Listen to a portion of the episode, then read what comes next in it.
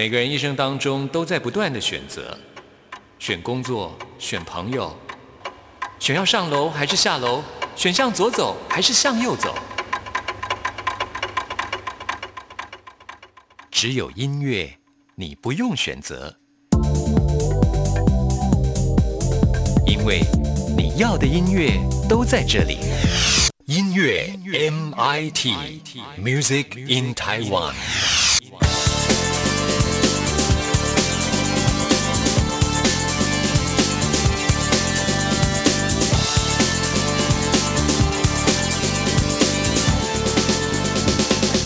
亲爱的听众朋友，大家好，我是刘冠佑，欢迎收听音乐 MIT Music in Taiwan。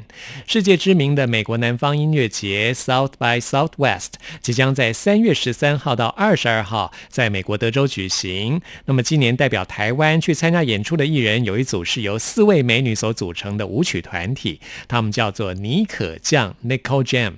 那么团员包括有主唱小斯、贝斯手 Molly、键盘手 Chin，还有鼓手 Kim。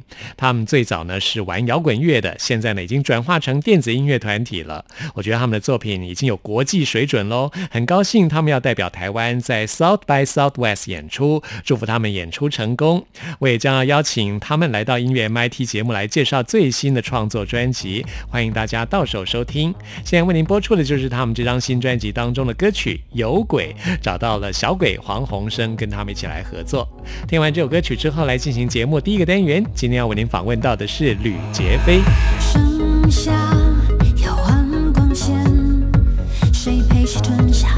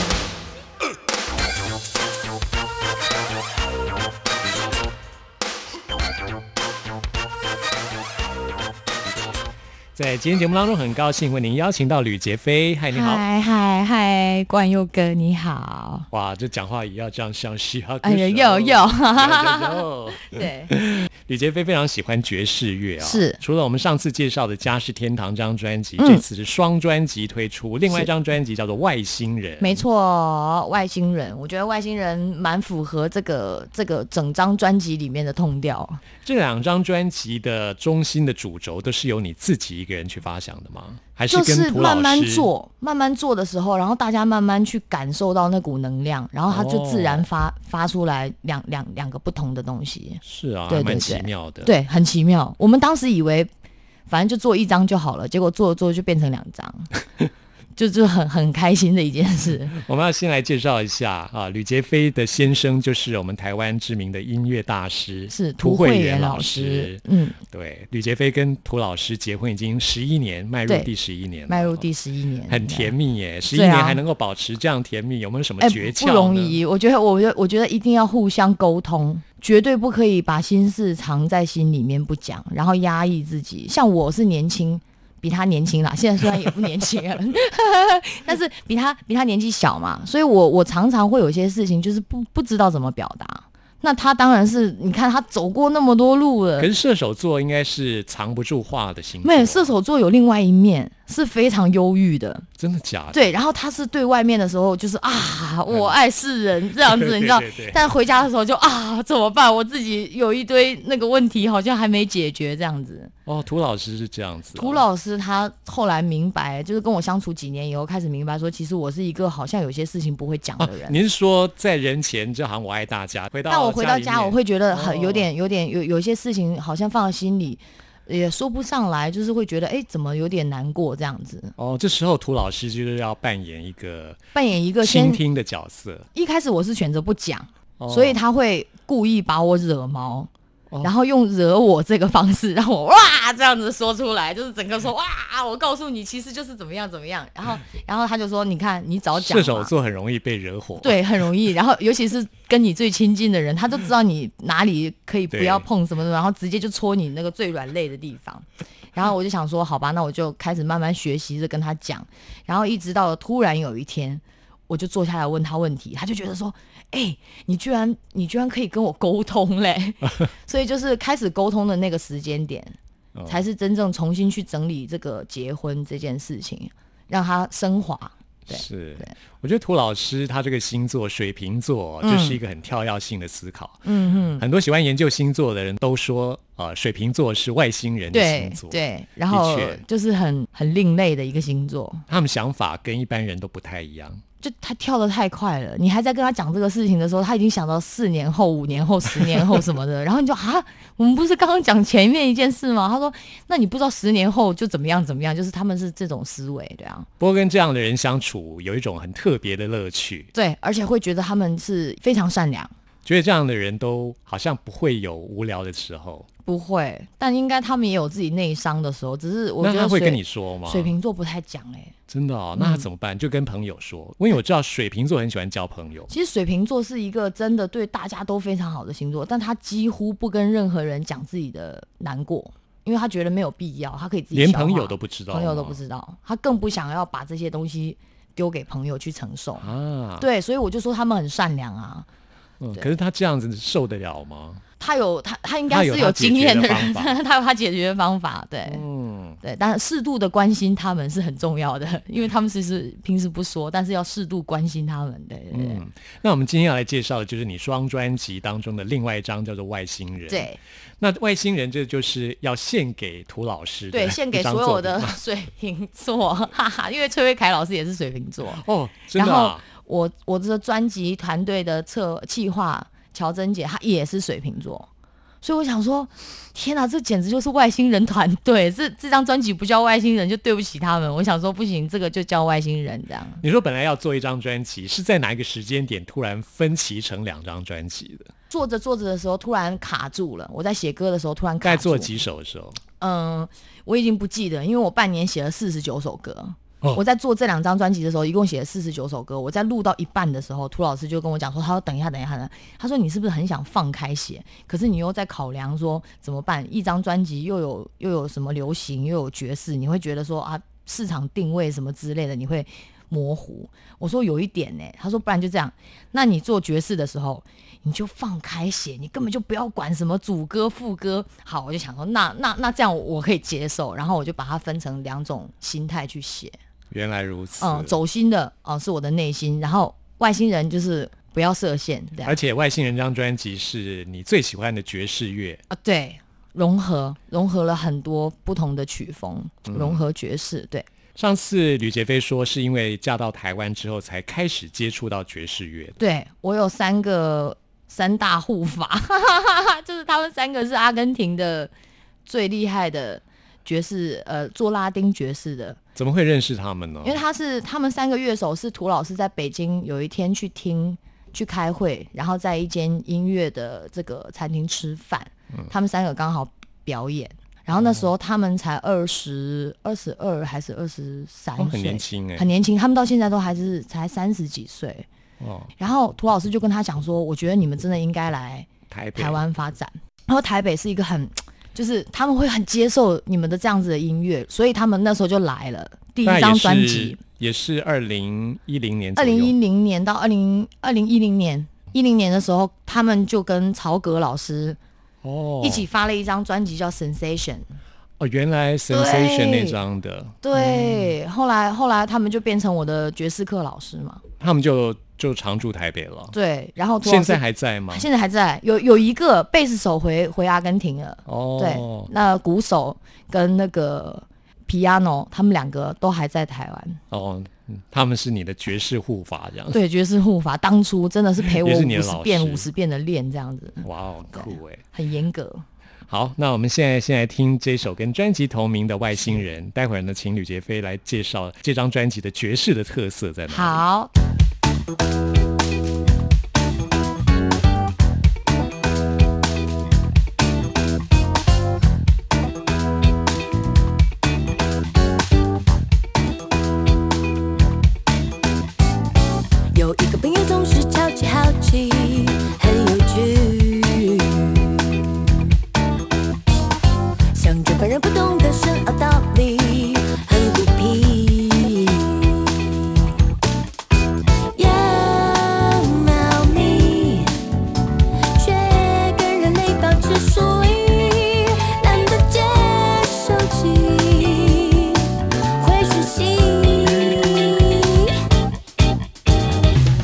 deep. Watch it through.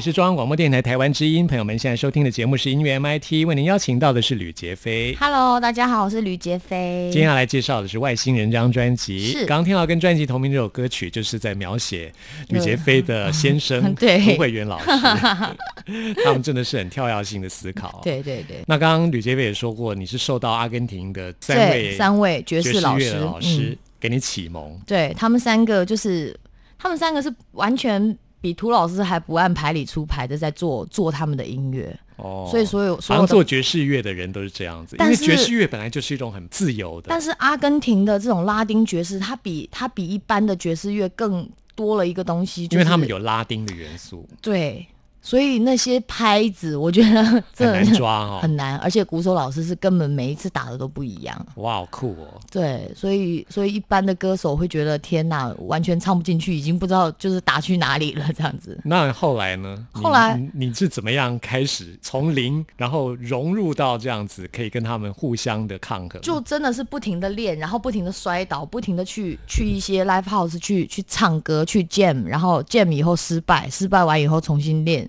就是这样一个一直的过程，一直这样演练下去。哦，所以我后来我有一段时间是星期一到星期六都在唱爵士吧，然后礼拜天给自己休息一天，然后平时还要出去唱其他的场。哦，。对，那在台北，你通常去哪里唱？很多我最早的是在 Brown Sugar，、哦一直后来到 Brown Brown Sugar 就是结束结束营业，我在那边唱了两年的礼拜一。对 Blue Monday，对，后来一开始真的没有人呢。我们我们一开始唱唱的时候大概就两你你有没有唱蓝调？哦，蓝调是为目前唯一我还没有去，我哦还没有去把它拿下的一个，可能你年纪还没到一个是蓝调，还有一个是是摇滚。哦。我今年想，我今年的目标就是把这两种音乐类型去去消化一下。嗯，对要开始钻研这两类。对，先把一个东西学好，然后再加一个新的东西进来。哎，对跟水瓶座在一起就是这样子，对好像永远有玩不完的挑战跟任务。对，那接下来我们要介绍这首歌也很好玩，叫做《Mr. 中央空调》。是的，为什么？哎好特别的名字哦我真的一定要把这个这个中央空调这个事情好好讲一下。来来来，告诉大家，就是世界上有一种男生叫暖男嘛，对，就很暖很暖，但是我觉得暖男没有错啊。如果说暖男是对他唯一一个女孩子很好，我觉得是非常 OK 的。那是一个就是 你看暖到不行，可是像中央空调不是，中央空调是对每一个女孩子都一样暖。你在说，其实也在说你老公吗。不是，我跟你讲，那种中央空调是那种，它会让你觉得你是他最爱的人，哦，然后结果你才发现说，哎，他对十五个女孩子都试出了同样的哦。那你从哪里观察到这样的人呢？有，一定有。像我，像我以前，我有一些朋友就跑来跟我聊天，他说：“哎、我我最近有个男孩子对我非常好。”我说：“我说好到什么程度？”他说：“他一定是喜欢我。”结果后来我就发现，那男孩子对每个女孩子都很好，就是好到你知道，他跟你不熟，他敢他敢把衣服，就是譬如说啊，嗯你你冷不冷，你饿不饿，就是他会对每一个，不是只有你一个人。然后，而且后来是朋友之间，大家发现说，这个男孩子居然就是。他就是这样，然后难怪他一直不想交女朋友。他一定是博爱做的啊。他是无敌博爱座，我觉得我觉得水瓶座跟他们有一点不一样，水瓶座其实是是冷静的在对待所有的朋友关系，嗯他们有点像是冷气，对，就是，是但是那个中央空调是真的是吹的是暖风，而且是暖的大家不要不要的那一种，哎，所以男这种男生生应该是蛮受欢迎的哈。就是太受欢迎了。然后他他一定是很自恋的那一种，但是女生发现这一点之后，应该毫不考虑的。他他而且而且这种男生很厉害的是，他不会让女生发现这件事情。那你很厉害，你有发现这样的男生我是？局外人，哦，局外人就会发现。局外人，而且又是结婚，这样看就明白了。哦如果如果我也是小女生的话，一定我觉得这种你你来了，你一定会啊，怎么会这样？他一定当对我很好。局者迷，对这首歌还蛮有趣的、哦。对 Mr. 中央空调，那刚刚说到这个呃，吕杰飞非常喜欢爵士乐，嗯嗯，爵士乐有很多种，你觉得这首 Mr. 中央空调是属于哪？它比较 smooth。嗯然后我我很爱那个 Saday，啊，小对 day 对，然后我很我很喜欢他，是因为他其实只要站站在那里，你就会觉得、哦天哪！好几年前大概有传言说他要发行新专辑，但是最后都让大家期待落空，觉得好失对望哦。，但是他应该他该现场唱的非常好，他应该是正在准备吧，我想希望可以听到他的新歌。对呀、而且他真的是我的女神，嗯，对对对，所以整首歌我我就是在想着他的样子，然后去去写嗯，去写它，就旋律线上是在的确耶，我觉得他的声音就是可以温暖每一个人的。对，而且是舒舒服服的，他没有飙嗯高音，没有什么，就站在那边唱给你听，就觉得啊，人生真美好。真的，来听一下 Mr. 中央空调。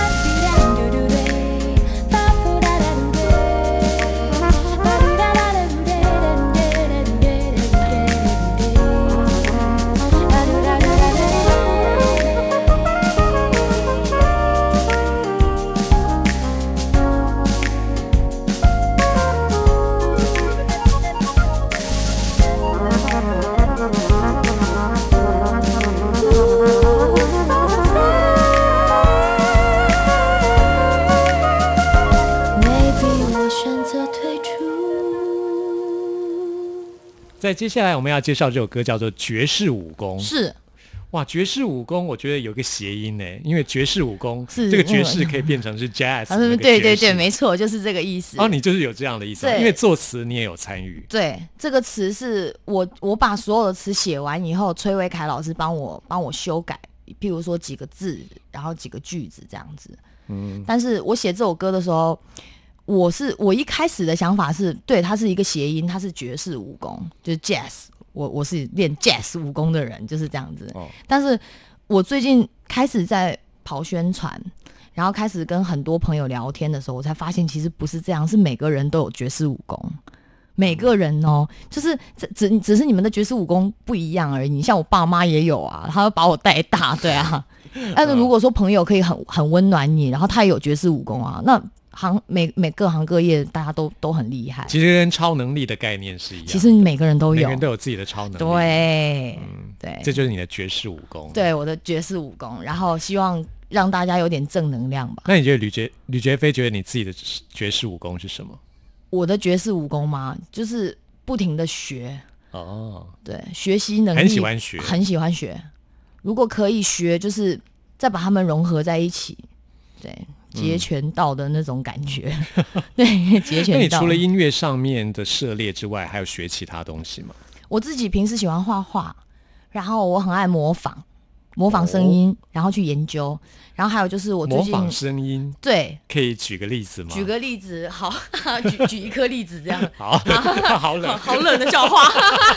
举个例子，对，好，好就是我们可以唱一些其他歌手的歌嘛，可以啊，然后模。仿、模仿他的声音。来我我们来讲一下蜡笔小新好不好？好啊，大家现在 OK，那我要开始了，先模仿一段蜡笔小新。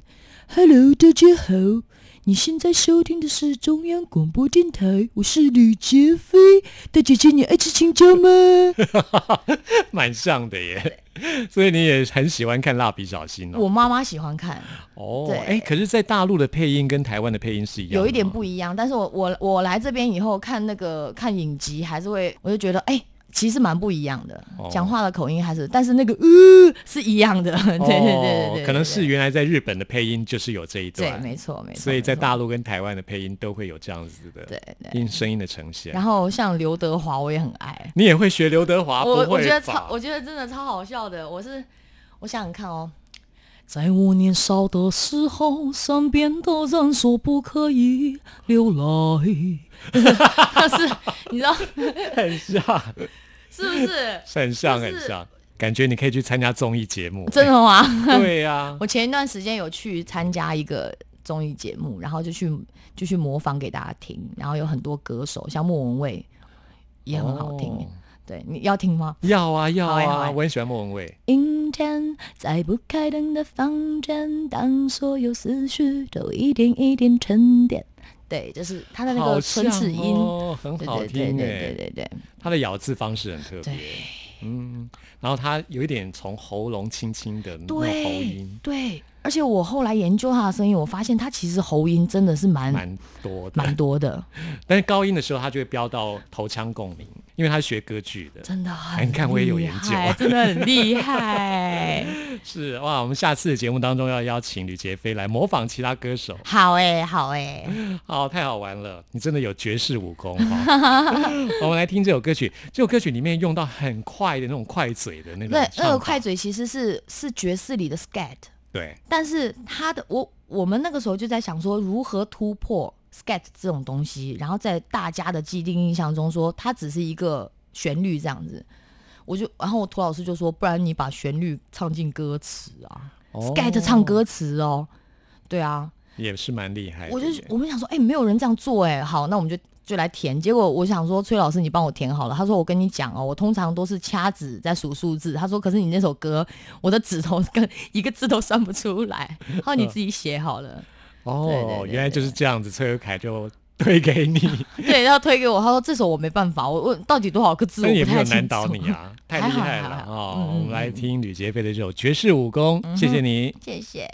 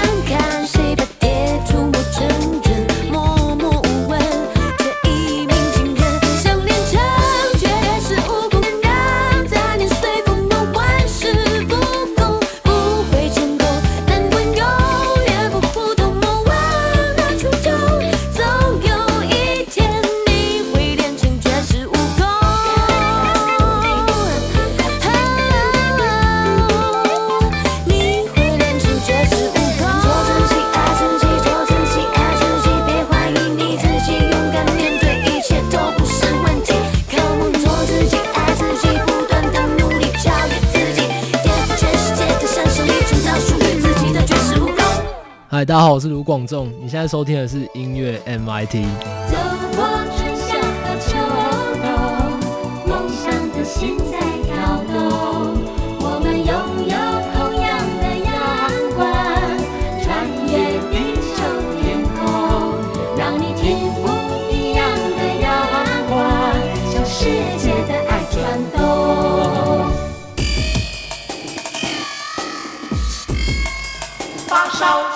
新鲜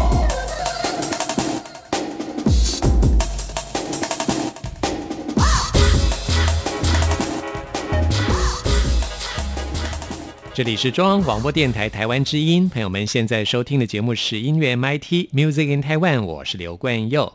现在要来进行的是发烧新鲜货单元，为您介绍在台湾最新发行的独立创作音乐专辑。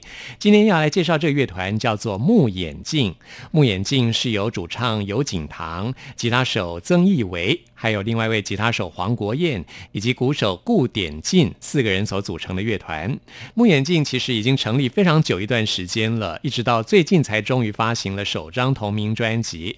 这团体为什么叫做木眼镜呢？他们的鼓手顾点进说，因为木眼镜的音乐都是属于民谣，民谣吉他就是用木头做的，属于不插电的演出方式。他们希望自己的团名呈现木头的质感，所以取名叫做木眼镜。再加上木眼镜跟他们的鼓手顾点进听起来声音有点相似，就决定叫做木眼镜了。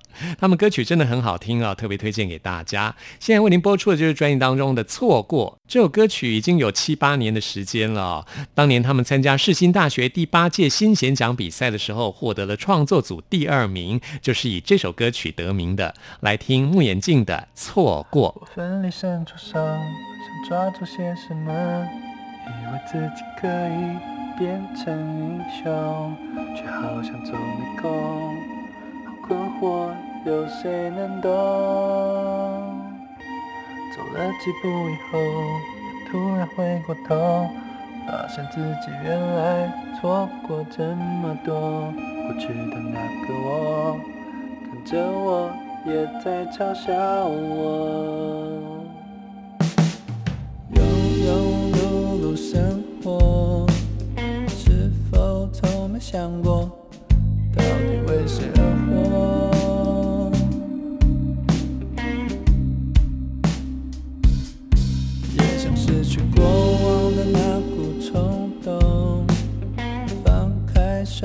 追求那份感动。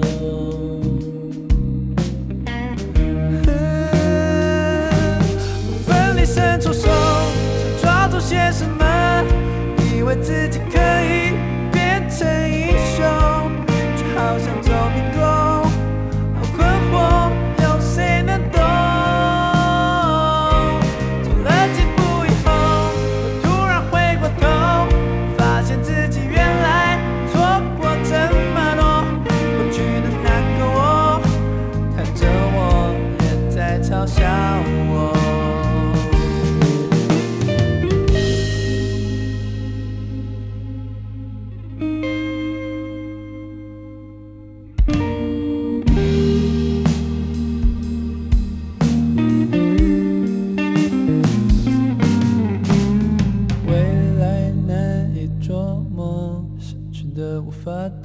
后再来过，只能夜里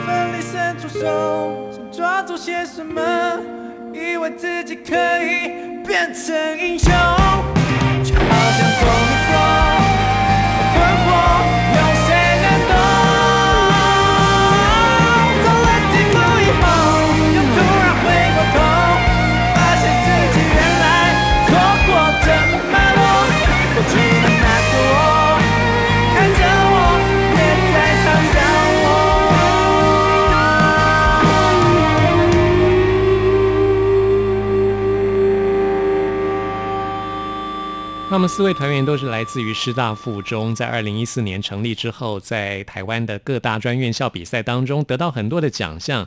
我们刚刚说到，就是得到世新大学的创作比赛第二名的一首歌曲《错过》。另外，他们也得过金选奖，也得过二零一六年的春浪音乐大赏的冠军。